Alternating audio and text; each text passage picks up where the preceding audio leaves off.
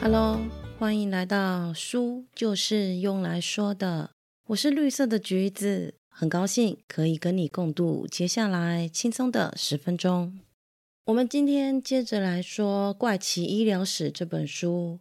上一集的最后，我们提到反疫苗运动并不仅仅只是单纯的为反对而反对，而是在二十世纪发生了两件疫苗丑闻。让反疫苗人士找到了支撑点。今天我们就来谈谈这两件丑闻。第一个是卡特疫苗事件，事件的主角是卡特制药厂。由于他们所生产的小儿麻痹疫苗内的病毒还有活性，导致两百名儿童瘫痪，十名儿童死亡，被称为卡特事件。在一九五零年代初期，小儿麻痹肆虐了整个美国。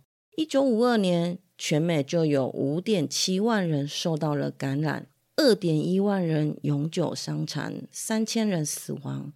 无论是小孩还是成人，都有机会染上小儿麻痹。而且，这个疾病最可怕的是，许多康复者要面临的是终身残疾，例如双腿瘫痪。由于当时的美国还没有掌握小儿麻痹传播的途径，人们就长期生活在恐慌之中。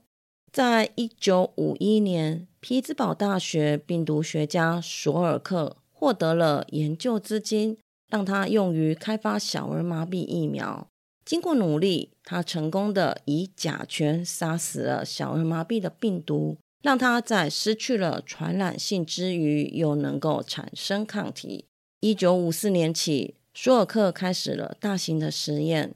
根据实验的结果显示，没有接种疫苗的小孩，比起有接种的小孩，因小儿麻痹而残废的几率高了三倍。一九五五年的四月十二号，密西根大学召开了新闻发布会，公布了研究结果。这个结果让传媒和市民欢腾不已。认为终于等到了疫苗。同日，卡尔实验室在内的数间制药厂很快就获得了疫苗生产许可。与此同时，美国国家卫生院资深研究员的艾蒂奉命检查卡尔实验室提供的疫苗样本。他发现，在六个样本中，有一半不单没有制造抗体，更是把小儿麻痹的病毒传染给实验的猴子。这样的结果显示着，部分的疫苗带有的不是病毒的尸体，而是活生生的病毒。他把检查的结果反映给上司，但是他的上司沃克曼却无视结果，没有向负责批准疫苗的委员会通报这个事情。于是，在记者会当日，有五间制药厂生产的小儿麻痹疫苗运往了全国各地。这当中就包括了卡特实验室所生产的十六点五万剂。数个星期内，陆续接获了接种卡特疫苗的人出现了不良的反应。政府紧急要求回收卡特疫苗，但是已经太迟了。病毒很快的蔓延开了，直到四月三十号，已经有二十五个小孩因此永久伤残或死亡。不单单接种者出事。病毒更传染给亲友和邻居。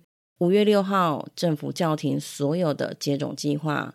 五月十五号，证实其他疫苗没有问题后，才又重新开启了接种计划。但这个时候，民众已经对疫苗失去了信心了。这一次的医疗事故，最终让四万人受到了轻微的感染，大多是发烧、呕吐和肌肉痛。两百个人伤残，十个人死亡。卡特最终被告上了法庭，为此付上了巨额的赔偿。但是在生产过程正确的前提下，索尔克研发的疫苗也证实有效。在一九六二年，全美感染小儿麻痹的数字也大跌到剩下九百一十件，比起十年前减少了四万多。索尔克因此成为历史有名的病毒学家。卡特疫苗事件是美国公共卫生史的转捩点，影响政府往后监督疫苗质量。疫苗接种从此变得更加的安全，而政府呢，也建立了明确的疫苗事故赔偿机制，让疫苗接种者更有保障。第二个丑闻是一九七六年二月发生的猪流感疫苗。福特总统担心爆发的猪流感会像一九一八年的西班牙大流感一样造成大流行，因而影响自己的选情，所以就在疫情没有发烧之前，大规模的实施疫苗接种。想不到。接种疫苗的人产生的并发症远比得到流感的人还要多，因为这样的一个政策让福特总统灰头土脸。一九七六年的一月，美国陆军纽泽西的迪克斯堡训练中心有几个新兵被报告有流感症状。一个月后，一名强壮的十八岁新兵突然死亡。二月十九号，经由亚特兰大的疾病控制中心研究后发现，这个新兵死于一种新型的猪流感，也就是现在大家所熟知的 H1N1。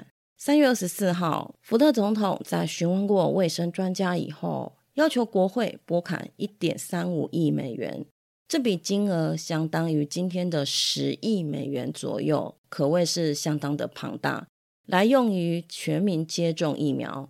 一九七六年的八月五号，福特总统签署了一九七六年全国猪流感疫苗接种计划，准备对至少八十趴以上的美国人进行接种。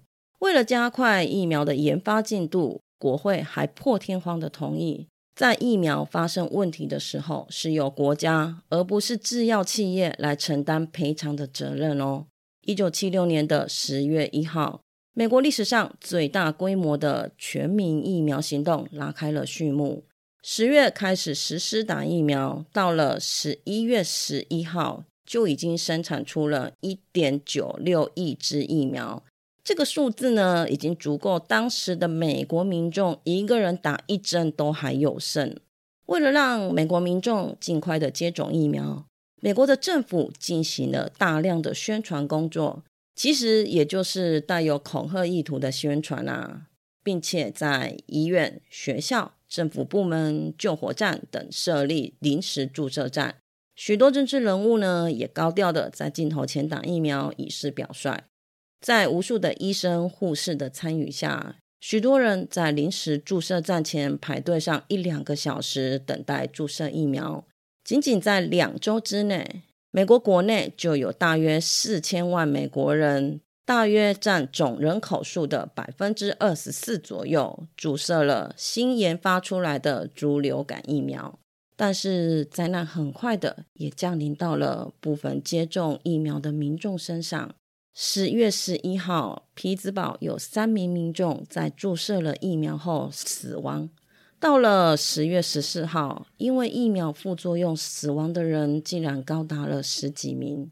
福特总统在十月十五号亲自上场打了疫苗，试图用自己来证明疫苗的安全，以此来挽回民众的信心。但是，随着越来越多的疫苗副作用的出现，一九七六年的十二月十六号，在执行了这个全民疫苗两个月以后。美国国家流感疫苗接种计划就草草的结束了。这一项疫苗接种计划造成了五百多个人出现了疫苗副作用。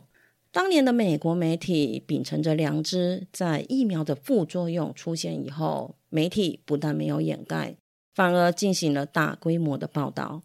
最终，因为这个疫苗的问题，使得福特总统在当年的美国竞选中。以极微弱的票数输给了被认为是二战以来最烂的总统之一的卡特。